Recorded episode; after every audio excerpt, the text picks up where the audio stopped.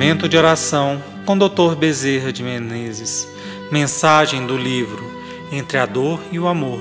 Psicofonia recebida pela médium Shirlene Soares Campos no Núcleo Servos Maria de Nazaré.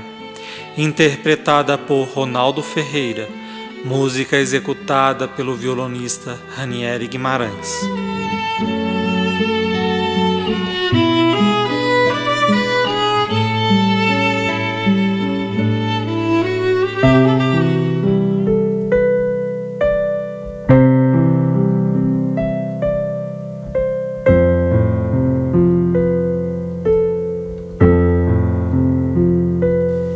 Rastro de esperança.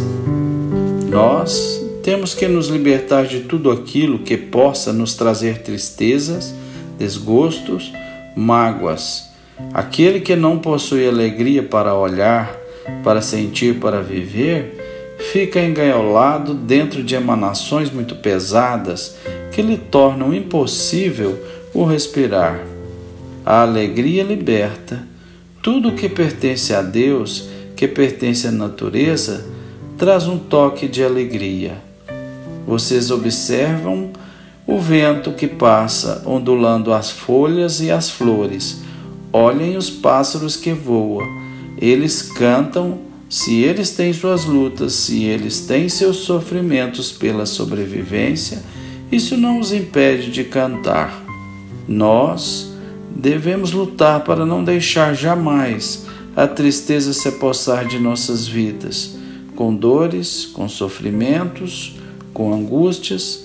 Sabemos que todos temos dificuldade com o chegar na terra, às vezes difícil, e com um partir doloroso dela.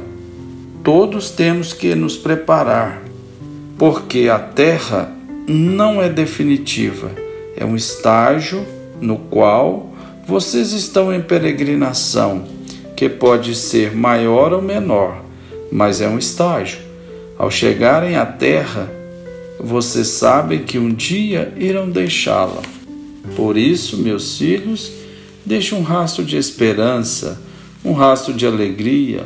Sejam capazes de saber que se a dor bate forte hoje, amanhã pode ser diferente que a tempestade que lava a terra não vai impedir o sol de nascer, que o gelo que enregela as árvores um dia se derrete e irá engrossar os mares e os rios.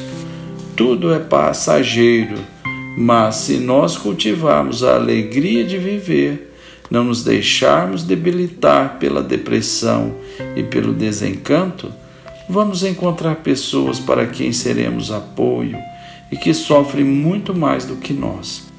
E a maioria das pessoas que se deixam abater em depressão, em geral, possuem demais, porque aqueles que têm muito para se queixar, muito para chorar, muito para sofrer, ficam firmes no bem. Quem se deixa abater pelo pessimismo e pela depressão são aqueles que possuem excesso e não sabem valorizar o que possuem porque não conhecem a dificuldade e nem o quanto eles poderiam ser importantes para aqueles com quem eles convivem. Por isso, meus filhos, avante. Temos que caminhar agradecendo, sofrer entendendo e sorrir tanto quanto possível, mesmo com um novo chorar.